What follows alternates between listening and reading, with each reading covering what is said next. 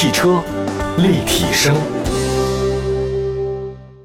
欢迎大家收听本期的汽车立体声。各位好，我是董斌啊，问候所有在听节目的好朋友们。今天呢，在节目的一个主题呢，就是跟大家说好用又好看啊，四款年轻派的小型 SUV 的海选。现在其实时间很快啊，这一年啊，大家过得还真是跌宕起伏的。我特别相信一句话啊，就是在你觉得这一年特别倒霉的时候，一定有人特别快乐。那就是这样啊，在人类可能受到这个疫情肆虐的时候，那可能对自然环境啊，或者对一些其他的动物吧，或者植物。算是有好处的啊，这个东西也是辩证的来去看啊，这是一种现象啊，大家可以思考一下啊。所以生活也是这样啊，这你觉得这事儿对你是不利的，别人是有利的，那么对你有利的时候，是不是会影响你其他方面？所以一定要全面来看问题啊。那么今天就跟大家说说年底了，如果您是想买一台新车，市场上十几万的 SUV 呢层出不穷，如果你是看重设计和质感的话，那么下面四款为您介绍的这个年轻化有活力的小型 SUV。那是相当值得看的啊！首先来看第一个车啊，科米克 GT。那科米克这个可能大家未必了解，科米克这斯柯达的。科米克的车体呢还是比较饱满的啊，斯柯达的一个典型的小型 SUV。但大家其实呢感觉啊，它这车头车厢是明显为了造大车的效果来造了一个小车。科米克 GT 啊，其实这么小，它还搞了一个 GT 车型，大家也可以想象啊，这个车到底是什么样子了啊？另外说一下科米克 GT，GT 的内饰的设计啊，跟科米克差别不大。它主要的那个 GT 呢是在外形上，它接近了很多它那个威神 GT 的概念车，整体风格上呢一看就是斯柯达，对吧？那用料基本上都是硬的，方向盘也没有皮质包裹，它这个倒是不显高档啊。但是这个事儿你说对那你开车有没有影响的话，应该没什么太大影响。另外呢，八英寸中控屏分辨率啊，界面设计都还不错的，那看着呢就是比较舒服啊，手感也不差。另外呢，还有像 CarPlay 啊、CarLife 这种语音控制都有。呃，座椅呢看着挺漂亮的，基本上都是皮革加织物啊。坐垫呢很宽大，支撑也到位。那唯一的遗憾呢，就是说它没有电动调节。乘坐空间表现也不错，一米八九啊，这个都问题不是很大。那后备箱容积呢同样出色。呃，我太了解了，就大家想要什么了，就这种车型。不过我倒是觉得哈，就是看你这个车你自己的风格啊，你自己的状态。如果这个车你是为了追求豪华，那你肯定不能买它。那你要追求的这个实用性的话呢，这个车其实还是很合适，才八万多块钱。还有一个，刚才说到那个座椅调节哈，我到现在为止呢开的车都没有座椅的电动调节呢。我现在开的很开心啊，也很好啊，我不觉得那是一个你特别重要的一个部件啊。另外说它的发动机，这个我觉得还是挺重要的。科米克全系提供1.5升自然吸气和 1.2T 涡轮增压两种动力组合，1.5升那个自吸的它提供五速手动和六速自动变速箱，1.2T 的只提供七速双离合。其实看大家想要什么了，我倒是觉得，如果是我个人来讲的话，我喜欢一点二 T 加七速双离合的。当然，很多人也说什么，因为斯柯达是大众的，他们那个大众的点二 T 的那个七速双离合变速器是有问题啊。到现在为止，我没有发现问题。七速双离合你也知道，这么久了，平顺性是没有什么问题的。我觉得这点很像一些这个所谓的法国红酒的鉴赏家们啊，把一堆红酒呢放在你面前，自己觉得好像喝得出来，这个是左岸的，那个是右岸的啊，我搞不懂他们是怎么喝出来的。另外，我们也说说这个车型推荐吧。我们的小编的话呢，他有一个个人推荐，他说呢，科米克 GT 啊，要买那个1.5升自动旗舰版，十一万八千九的那个售价呢，比舒适版多了前排侧气帘、前后排的排气帘，呃，还有这个定速巡航这些重要的配置啊，这个还是可以的。所以1.5升加 6AT，他认为呢，这个基本是够用了。那如果说您还是动力要求高的话呢，是一点二 T 加七速双离合，但十一万八千九价格呢还是可以的。好吧，那接下来的话呢，再说另外一个车型，就本田 XRV 啊，这个厂家指导价呢，十二万七千九到十七万五千九。那这个车二零二零 XRV 的设计呢，跟老款没有太大区别，大家很熟了。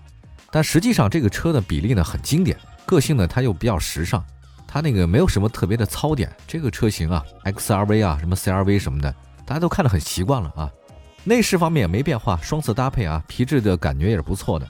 它双色搭配的话呢，实际上什么双色？就是你前排的那个。前面挡风玻璃底下那控制面板那一下都是棕色的啊，但是你的内饰的话呢，棕色加灰色，那你车座椅的话呢，加上黑色，那这种棕色加黑色撞色的设计的话呢，显档次，就跟你很多名牌啊，它那个服装什么的都是菱形花纹是一样的啊，就是那种竖菱形，这显档次。那车座椅好像也是这种状态啊。还有一款，有人说这个本田的空间方面是利用高手，这个肯定是的啊，我也认为是。考虑到定位和车身尺寸啊，这个基本上前后排呢都还是可以的，轻松容纳非常多的这个行李箱。但是我也不太确定啊，大家每天装那么多行李箱干什么？在车里面，他为什么老行李箱来测算一下这个后排的空间呢？我觉得这是很多车评人的一个弊病，就是太习惯性了啊，可以放五个行李箱，你放那么多行李箱干嘛？啊，你怎么不放几盆花啊？再看 XRV 啊，这个 XRV 呢配备了一百三十一马力1.5升自吸和一百七十七马力 1.5T 涡轮增压发动机。除了全系最低配呢提供六速手动变速箱以外，其他都是 CVT 的。考虑到车重，嗯，我觉得1.5升发动机 CVT 还是比较合适的，因为这个大家都说 CVT 不太适合，呃，载重量特别大的那个汽车。但这个实际上到现在为止啊，还是没什么太大问题的。推荐一下车型吧，如果不是特别追求动力表现的话呢，1.5升。完全满足大家的需求。那这个动力级别当中的话呢，可以选择1.5升的 CVT 舒适版。那这个舒适版呢，比那个经典版贵了七千，但你配置上多哪些呢？你看七千块钱能买到什么？全景天窗、皮织物的混搭座椅和无钥匙进入启动。哎，这个还可以。当然，无钥匙进入启动有没有问题呢？这个槽点也比较多哈。那么后两项对舒适性和便利性是有所提高的，还是可以的啊。那中国消费者呢，咱们对那个全景天窗有特别的偏好，我也不太清楚啊。现在就是城里面，我们都根本看不到月亮的或者星星的情况之下，你要那全景天窗干什么？白天开车的时候你要看路，根本看不了星星。就这个东西是一个看起来很有必要的没用的配置，就是这个。好吧，我们那个休息一下啊，一会儿呢再说说其他的几款车型，小型的 SUV 啊，开着也显年轻。嗯，一会儿回来。汽车立体声。继续回到节目当中，您现在收听到的是汽车立体声啊，我们继续为大家服务。说的是年轻派的这个小型 SUV，刚才说到科米克 GT 和 XRV 啊，那先来说说这个昂克拉。新一代的这个昂克拉的话呢，车头看起来确实比较大气了，造型设计的话呢更加舒展了。就美国车是这样的啊，再怎么做它不会特别小气。那厂家指导价当然也比较大气啊，十二万五千九到十五万五千九，偏贵一点。还是黑色轮圈，还是大包围，年轻的小伙子们应该会比较喜欢这种车的。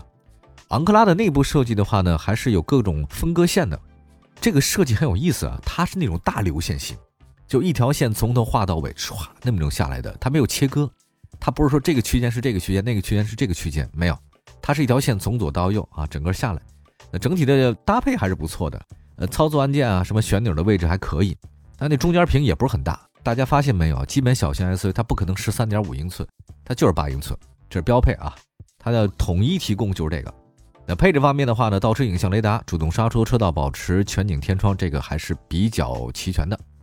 昂克拉的发动机是一点零 T 那涡轮增压发动机啊，还有一个一点三 T 的涡轮增压发动机。它马力呢，一个是一百二十五马力，一个是一百六十五马力。那么如果你要买一点零 T 涡轮增压发动机，它配的是六速手自一体。那买一点三 T 的话呢，它配的是 CVT，哎，这个其实是大家比较纠结的一个地方啊。你是买六速的还是买 CVT 的？这看大家的自己选择吧。其实如果你要想讲究动力好一点啊，这个换挡平顺一些什么的就没感觉，你就买那个一点三 T 的。但你要对动力要求不是很高，就普通开车上下班什么的，你就买六速手自一体非常好，对，这个特别棒，而且它滤震性也还是挺强的啊。这还可以。另外再看一下那个车型推荐啊，这次呢，我们小编呢特地推荐 2.0T 精英型。他们一直认为就是 1.3T 加 CVT 的动力总成一定比 1.0T 加六 AT 好，这是肯定的，对吧？那个驾驶辅助有很多提升，什么车道保持啊、前车距离啊、碰撞预警都有。但是啊，这些配置是以牺牲了部分舒适性为代价的。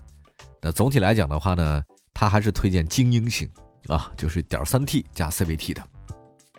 好吧，下一个再说说这个丰田 CHR，这个售价的话呢，又比刚才我们说的所有车都贵了，十四万一千八到十八万零八百。